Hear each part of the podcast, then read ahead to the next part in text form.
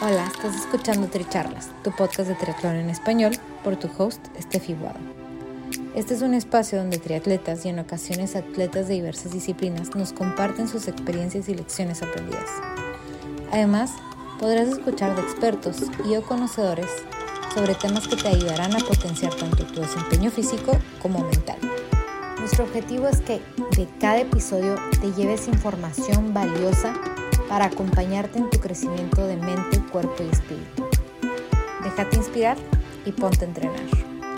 Si te gusta lo que escuchas, te agradecemos compartas el episodio, nos sigas y nos apoyes con un rating de 5 estrellas.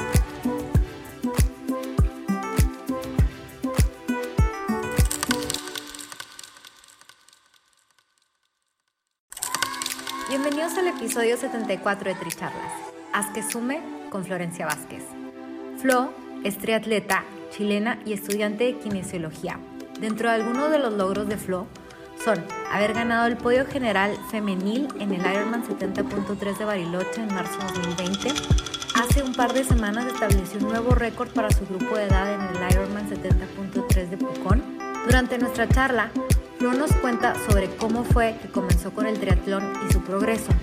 Escucharán sobre cómo es que comenzó con la distancia de Ironman 70.3 cómo desde el primero que hizo logró podio y posteriores carreras, incluyendo los últimos dos campeonatos del mundo. De esta charla se quedan con los consejos de Flo sobre el manejo de ansiedad, uso de mantras, fortalecimiento mental y estar presente. Esperemos que disfruten nuestra charla.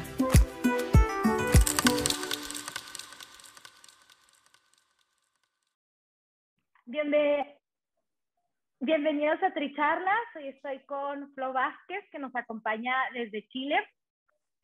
Flo, ¿nos podrías ayudar platicándonos un poquito más de ti para que la gente te conozca?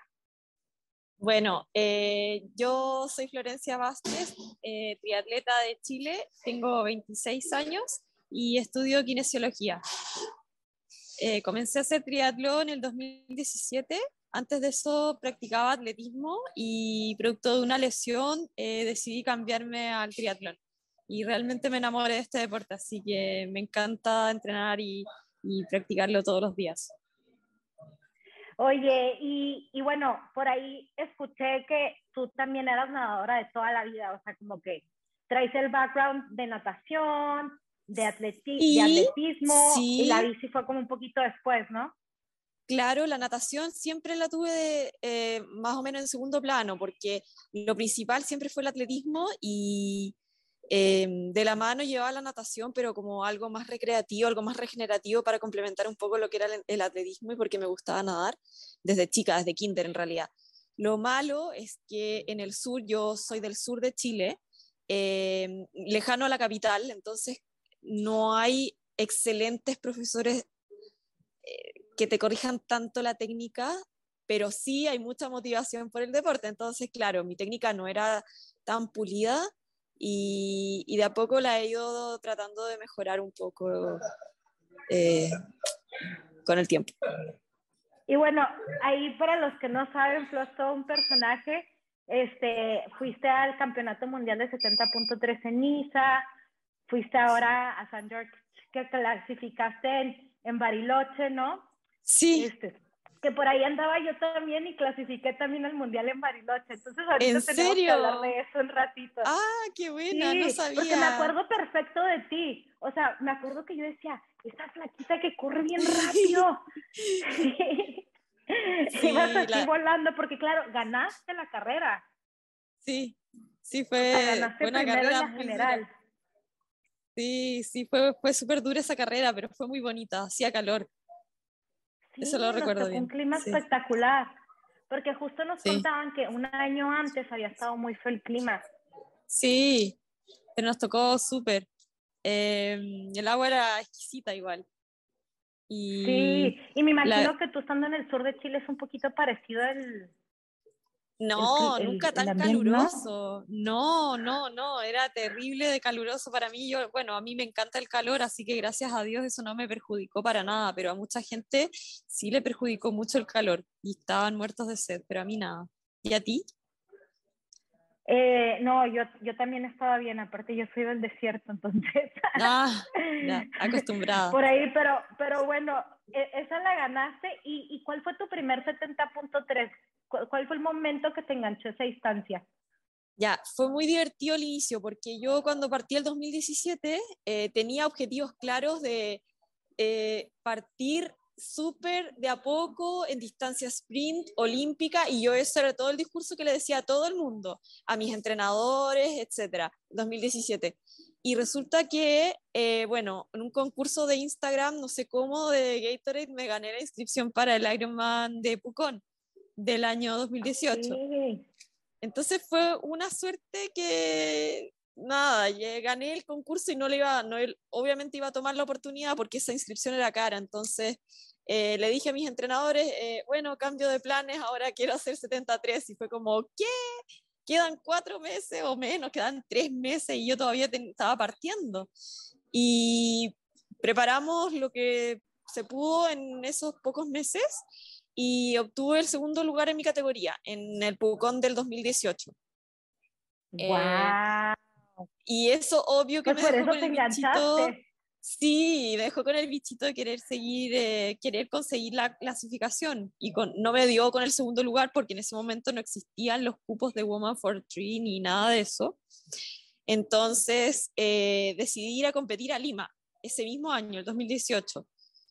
Lamentablemente tuve problemas técnicos de la bicicleta y mm, al final salí tercera, pero a, nada del segundo lugar y del primer lugar, llegamos muy peleadas. Em, así que me quedó el bichito. Después de ese mismo año, en octubre, la tercera, digamos, la tercera eh, oportunidad que tuve para poder clasificar eh, fue en Coquimbo y ahí sí gané la General Age Group. Eh, em, y fue bastante buena la carrera, a, pesar de que partí soplada en el trote, me fui fundiendo un poco, pero llegué bien a la meta, digna, digna. ¿Y, ¿Y esa fue la que te clasificó? Sí, con esa clasifiqué a Nisa. Y ya después de eso fui agarrando vuelo de a poco, me fue gustando y, y cada vez mejorando de a poco, pero, pero se ha visto logro, progreso. ¿Y en ISA cómo te fue? Mal, o sea, encuentro que me fue súper mal porque yo no sé si creo que la mayoría de las personas les pasa que cuando tienen su primer eh, su primera participación afuera en un campeonato importante como es el, el World Championship, igual los nervios te consumen, la presión, que ni siquiera tienes por qué tener presión, te pones presión por las puras, porque la verdad es que no tienes que sorprender a nadie, no tienes que demostrarle nada a nadie, ni siquiera, ni si, tu mamá es la que más quiere verte feliz, disfrutando la carrera, o sea, ni siquiera nada, nadie espera nada, pero siempre uno tiene esa, esa cosa de, de quererle demostrar a todos lo que has entrenado, lo que te, te has sacrificado y nada. Al final, cuando uno va como, como confiado del proceso, sin expectativas tan altas, creo que le va mejor. Por lo menos a mí me pasa eso. Entonces Así sentiste que, en Niza, te ganaron los nervios. Sí, quedé como 30, 31, una cosa así. No, mm, pero igual, o sea, 30 del mundo en tu categoría, que no es cualquier cosa. Qué bueno, pero en comparación con cómo te fue este año. Sí, es que igual yo esperaba más, tenía como, tenía altas expectativas. Y claro, no sé si tú fuiste a Niza, pero el circuito, ¿fuiste? El circuito de la bicicleta, el circuito de la bicicleta era una cuesta que tremenda, tremenda, y yo feliz porque soy escaladora. Entonces como iba gozando esa subida, lo di todo en la bicicleta y me bajé a correr reventada en el kilómetro 5, ya no daba más, me puse a caminar y al final hice como 5 horas, 5, eh, una cosa así. No fue tan mal tiempo, pero, pero mal no, para Nada, súper bien. Es que no fue tan mal tiempo porque al final la bicicleta, claro, hice un buen tiempo y todo, eh, pero después en el trote me fundí el total, sumando y restando, me fue mal. Porque Nisa, o sea, que yo me acuerdo, cortaron a muchísimas mujeres. Sí. O sea, obviamente las categorías más grandes, no las señoras, pero las cortaron porque había, claro, es en el corte de tiempo y mucha gente no alcanzó a terminar, no las dejaron bajarse a correr. Sí. O sea, una amiga. O sea, sí, la bici fue dura. Una, una, amiga de mi categoría, eh, claro, la cortaron, o sea, no terminó la carrera, pero no le dieron medalla de finisher, porque no estaba dentro del tiempo. Ah. Sí, fue Exacto. Mm. Sí, no, yo, yo con lo que sufro es con las bajadas. O sea, yo subí feliz, pero para bajar iba así. Oh, y ahorita ya lo tengo más entrenado. Hubo muchos accidentes, además, esa, en esa carrera. ¿Tú fuiste en bici de, triatlón o de ruta? De ruta. Yo también, porque no me atrevía a bajar rápido con la bici de crono, porque las curvas estaban bien duras, entonces prefería ir más seguro en la de ruta.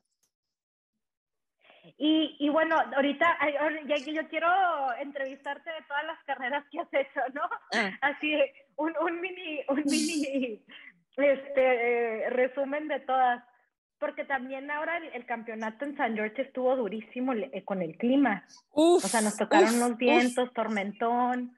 Uy, ahí había que tener mucha experiencia con carreras, eh, con adversidades y cosas, porque sí, pues, tocó un viento, una tormenta, una lluvia, una cuestión que yo creo que la carrera más dura que he corrido. Em, ¿Y, y había que... cuando empezó la tormentota, dónde estabas? ¿En qué parte? Yo estaba saliendo del agua, saliendo del agua, de hecho llevaba la bici en el parque cerrado y se me, se me, se me voló, la llevaba del sillín y una ráfaga me la tiró, así, y eso realmente me dejó muy asustada. No me podía poner el profile al comienzo yo veía a las niñas al lado, todas uh, así como tensas con los hombros y, y, y, la primera parte fue muy dura, sí. Después ya se fue calmando un poco la tormenta, pero eh, los primeros, te diría, 30 kilómetros fueron como comprando el pan, así de lento. Sí, sí, sí. Sí, y es que a todos nos tocó bien diferentes, porque por ejemplo, a los pro les tocó la tormenta ya al final. Mm. y a nosotras, las mujeres, que salimos hasta el final, bien tarde, pues nos tocó también correr ya con el solezote al final. Sí. Entonces. ¿Tú partiste en la penúltima largada, más o menos? No. Yo salí, a mí me tocó la tormenta cuando iba como en el kilómetro 15 de la bici. Ya. Entonces yo creo que salí un poquito ah. antes. Claro. Ah, ya, perfecto. Eh, no, sí, para los pros les tocó mucho más fácil.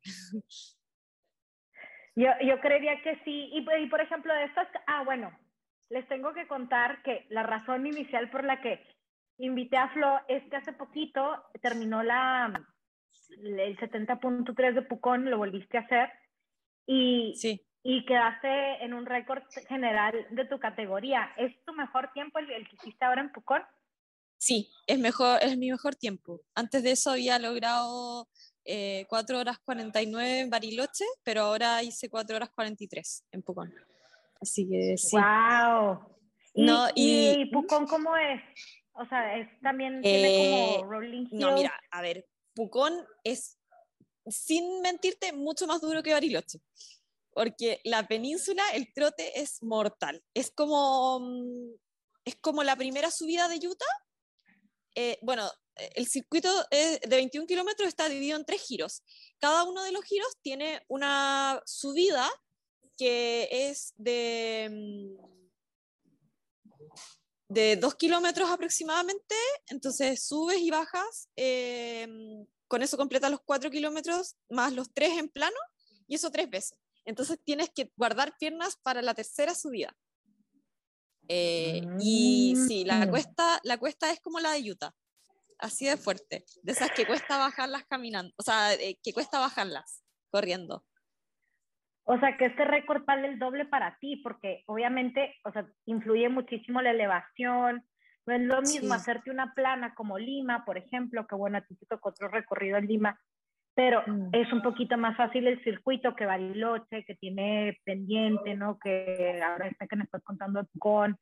O sea, que este, este récord tuyo como que vale el doble porque está, estuvo difícil el recorrido. Sí, pero la verdad es que igual todas las competidoras están bajo las mismas condiciones, así que claro. claro. para mí, para mí sí, estoy muy contenta con la marca y muy feliz con el tiempo que logré.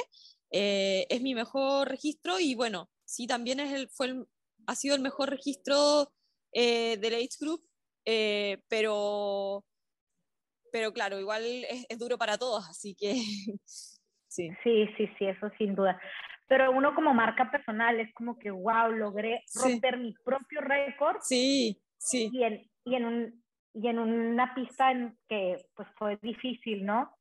Sí, sí, hoy por hoy creo que ya no subo de las cinco horas. Es que... O sea, yo creo que ya podría decir que no, ya no más cinco horas. Y, y por ejemplo, en tu primera carrera, ¿cuánto hiciste? Hice cinco horas catorce. Entonces ya bajaste los sub 5 y ya. Sí, yo creo que ya, ya no más, porque en Bariloche también hice 5.49, eh, bueno, en, en, Utah me fue más o menos, no, no rendí como yo quería, hice 5 horas un minuto, pero no fue una gran carrera, así que... Oye, y luego terminamos Bariloche y empezó todo esto de la pandemia. Sí. Entonces fue así como que, ok, ya no vamos a ir a Nueva Zelanda, cambio de plan. Este, sí. yo vi que tú estabas súper activa en, en, seguiste entrenando toda la pandemia, creo que hasta alberca tienes en tu casa, ¿no? La piscina. Este, sí, fue... ¿Cómo fue para ti todo eso? ¿Tú crees que eso es lo como que te ayudó a despegar que este año te esté yendo tan bien? Hubo muchas cosas que me ayudaron a mejorar, pero sí, yo creo que la, la mente fue una cosa que todos eh, fortalecimos ahora en pandemia y creo que Además aprendimos a entrenar un poco más eficiente. Bueno, yo de antes ya entrenaba en rodillo harto, pero muchas, muchas otras triatletas empezaron a utilizar mejor su tiempo usando rodillo.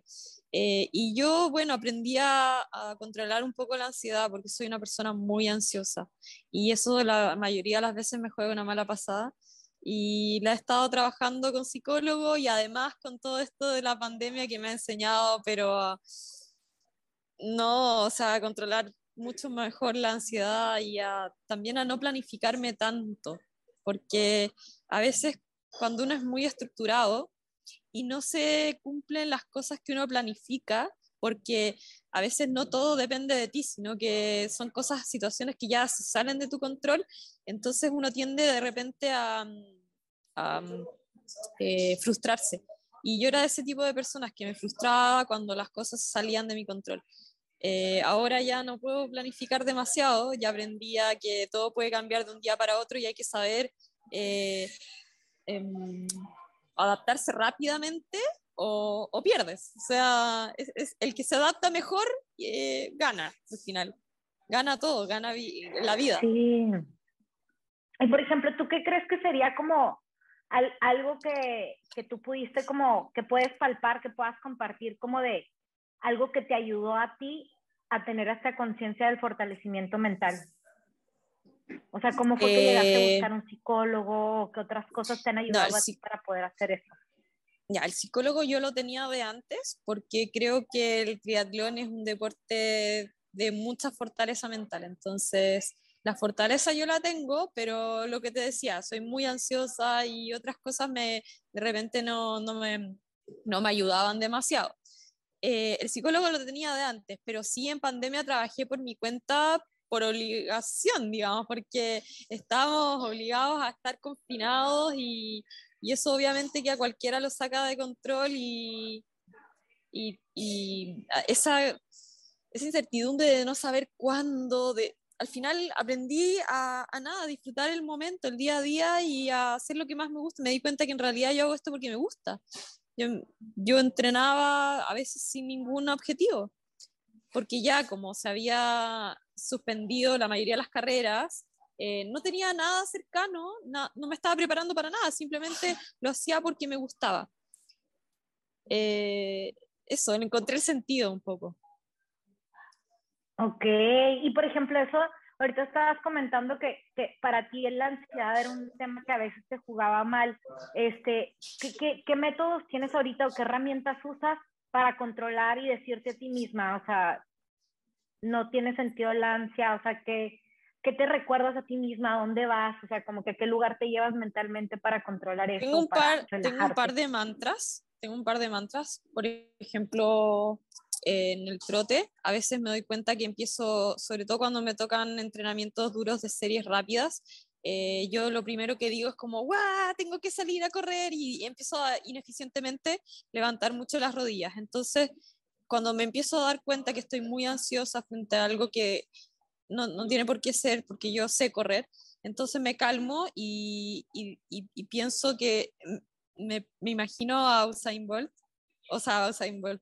Entonces, eh, me imagino un atleta, ¿ya? Y siento como empujo y dejo el suelo atrás. Entonces trato de em, sentir cómo voy desplazando el, el, suelo hacia atrás. Y de esa forma em, me centro más en lo que estoy haciendo, mis movimientos y, y la respiración. Eso es una de las cosas que hago cuando corro. Y lo mismo pienso cuando nado y a veces me desespero con las carreras y empiezo a respirar mal, empiezo a ahogarme. Y ahí digo, ok, Flo, cálmate, desliza, desplaza, agarra el agua, tírala hacia atrás, porque si no, uno empieza a chapotear por las puras y te cansas y gastas energía. Cosas así. Claro, o sea, es, es como que e, estás en ese momento de que estás agitado, ¿no? Y es como el reconocer, estoy agitada. ¿Por qué? Sí. Y lo ahí das cuenta, ok, no está pasando nada, nadie me está ahogando, no me está comiendo un tiburón, o sea, todo bien, y es, y es como que, ok, brazada por brazada, ¿no? Paso a paso. Sí. Es como que volver a ese momento presente y decir brazada por brazada, porque por ejemplo a mí me pasa muy parecido a ti, que, que he estado nadando y que me empieza a dar como que me ahogo. Mm. Y, y me ha funcionado eso, como que, ok, estoy aquí, una brazada a la vez. ¿Puedo respirar? ¿Me entra oxígeno? Sí. Ok, puedo continuar. Sí. Y también noto cuando estoy ansiosa, cuando empiezo a, o sea, a pensar mucho en lo que viene. Por ejemplo, los, en todos los días cuando lo primero que hago es nadar y ya estoy pensando en el entrenamiento que sigue, en el trote, en todo lo que tengo que hacer, eso también es ansiedad. Es una cosa a la vez, concentrarse en lo que estás haciendo ahora. Eh, o cuando estoy haciendo una plancha y no pasa el tiempo porque ya estoy pensando en lo que viene, no, eh, tiempo al tiempo y sentir lo que estás haciendo en el momento. Eso. ¿Y tienes como alguna otra cosa que hayas adoptado en pandemia que te ayude, por ejemplo, ahorita como que digas tú, esto me ayudó porque lo adopté y, lo, ahora lo implemento en mi entrenamiento? ¿Tienes alguna, sí. alguna cosa que te... Ya, como me fui al sur, además de que me tuve que adaptar a, obviamente a todo indoor, todo diferente, eh, me tuve que adaptar también un poco a lo que es el, el clima de allá. Eh, o sea, a ver, yo soy del sur, pero me mal acostumbré a entrenar acá en Santiago, donde las condiciones climáticas son bastante favorables. ¿ya? Entonces, cuando volví al sur en la pandemia eh, y, y, se podía salir, cuando ya estábamos fuera de peligro, eh, tenía que estar todo el tiempo mirando la hora precisa para poder sacar la bicicleta, qué sé yo. Entonces, eh, era un estrés al comienzo porque yo era tan cuadrada que tenía que tener mis horarios y cosas, y, y que a tal hora como y a tal hora ta, ta, ta, y, y, aprendí a ser mucho más flexible y a no estresarme y que igual el entrenamiento lo iba a sacar, y que pucha, que si no se puede salir, no importa, lo voy a hacer en rodillo, pero todo así más como cambiar la mentalidad, el switch muy rápido. O sea, se largó a llover, no importa, hago rodillo, calma, no pasa nada. Como que esas cosas me fueron ayudando. A que no todo es perfecto, que no todo sale siempre bien. Pero cumplir con el objetivo, el objetivo central del entrenamiento, es como encontrarle el sentido. Eso también fue algo que, que aprendí, que a veces uno comete ciertos errores como, no sé, pues ya, uy, estoy súper cansada y me toca eh, regenerativo, ya, sales por el regenerativo y lo encuentras pero tan, tan terrible que al final ni siquiera estás regenerando, sino que te estás destruyendo más aún. Entonces, uno, yo encontré que era mejor saber cuál es el sentido del entrenamiento. Ponte tú, si hoy el sentido del entrenamiento era regenerativo, pero no simplemente no me está saliendo regenerativo porque estoy súper, súper, súper cansada, entonces mejor no lo hago. Y eso es cumplir con el objetivo.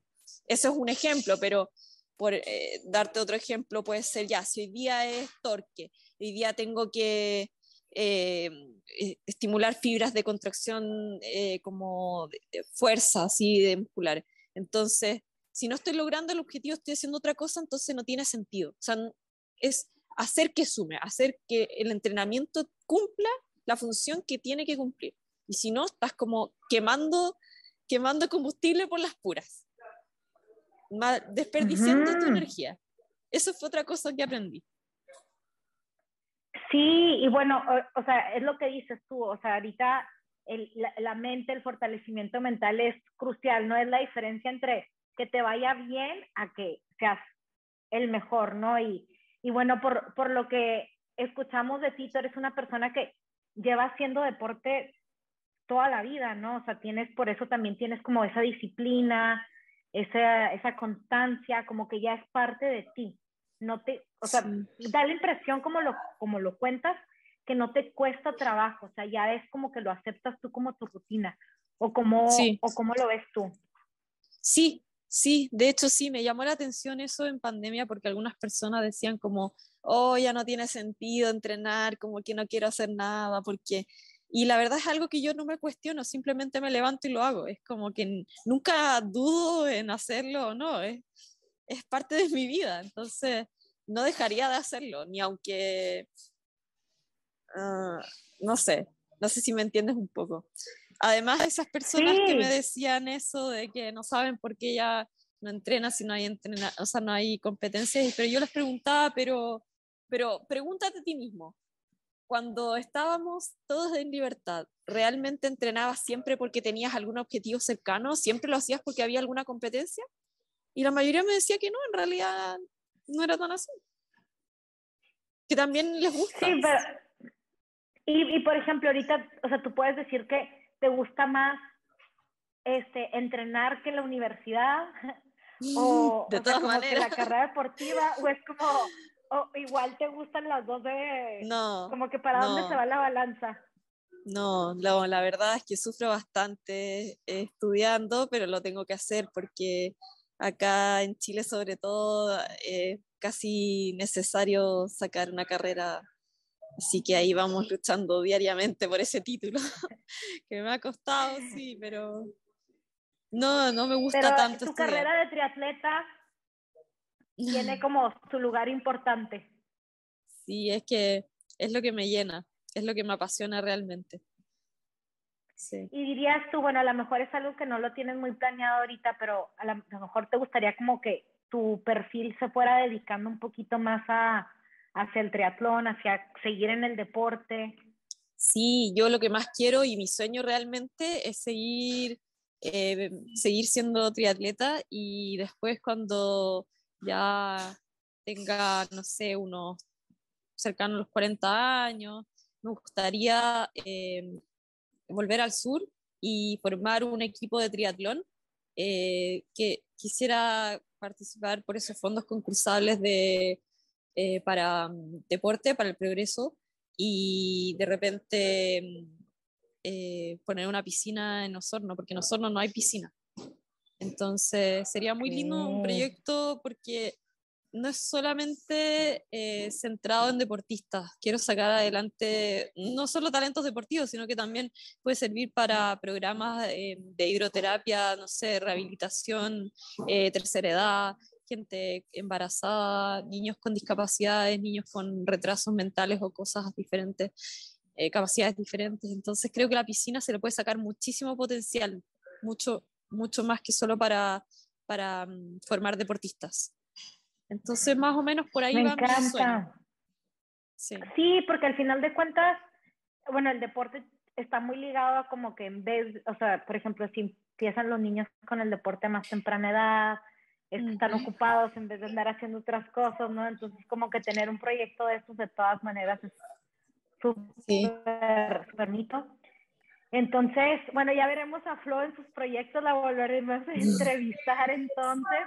Este, y si no, por ahí tenemos también este, algunos otros en, en eh, de algunos otros episodios con gente que ya tiene algo así, entonces te los puedo pasar de contacto ya. para que te ayuden cuando llegue ese momento. Oye, Flo, y, y, bueno, ¿qué sería como, como tu, tu, tu próxima meta?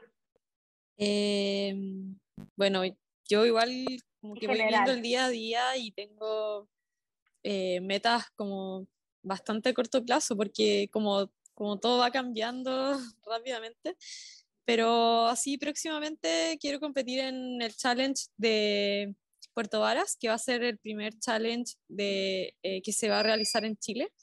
Y sí, después de eso voy a ir a competir a, a Lima, el Topman, que es un campeonato eh, latinoamericano, una final latinoamericana Topman, y después el Mundial. Y bueno, si me va bien y voy o sea, que regresas a San George? Sí, sí, ¿tú también? No, no, no, no, no he hecho ningún 70.3 para clasificar todavía. Pero dije, ay, otra vez a San George, no sé si quiero ir. No, pero bueno, es tan bonito, a mí me encantó. Eso sí, eso Además sí. tenemos que probar. Además tenemos que ver cómo, cómo habría sido sin la tormenta. Si es que nos toca buenas condiciones, porque no se sabe en el desierto, es un volado, ah. una moneda al aire.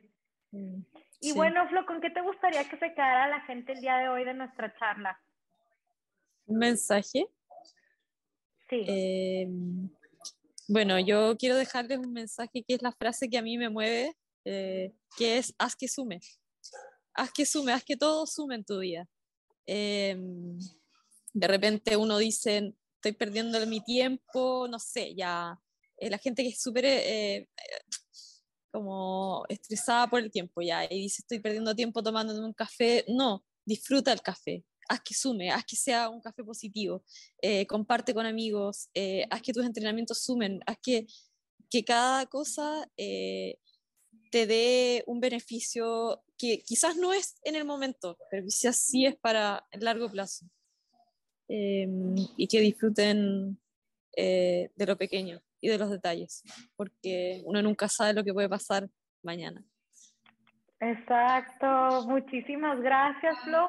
Y ahí les dejo el, contacto para que sigan a, a, Flo en Instagram y sigan su, carrera de, triatleta y todos los tips que comparte. Gracias. Muchas gracias. Steffi, muchas gracias por la instancia. Fue muy bonito compartir contigo. Gracias. Gracias por ser parte de esta comunidad de atletas inspirando atletas. Este espacio es traído a ustedes en colaboración con Ojana Triathlon donde atletas de todo tipo nos comparten sus experiencias y lecciones aprendidas a través del deporte. Los invito a suscribirse al podcast y ponerse en contacto conmigo a través de la página en Instagram de Tricharlas, donde me pueden dar sus comentarios, sugerencias, conocen alguna persona que tiene una historia para compartir con nosotros. Y estamos en contacto.